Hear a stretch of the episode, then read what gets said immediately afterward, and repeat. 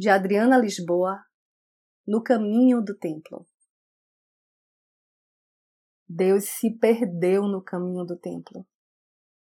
Agora são só os homens perfilados, abençoados pelo diabo que cotidianamente os carregue.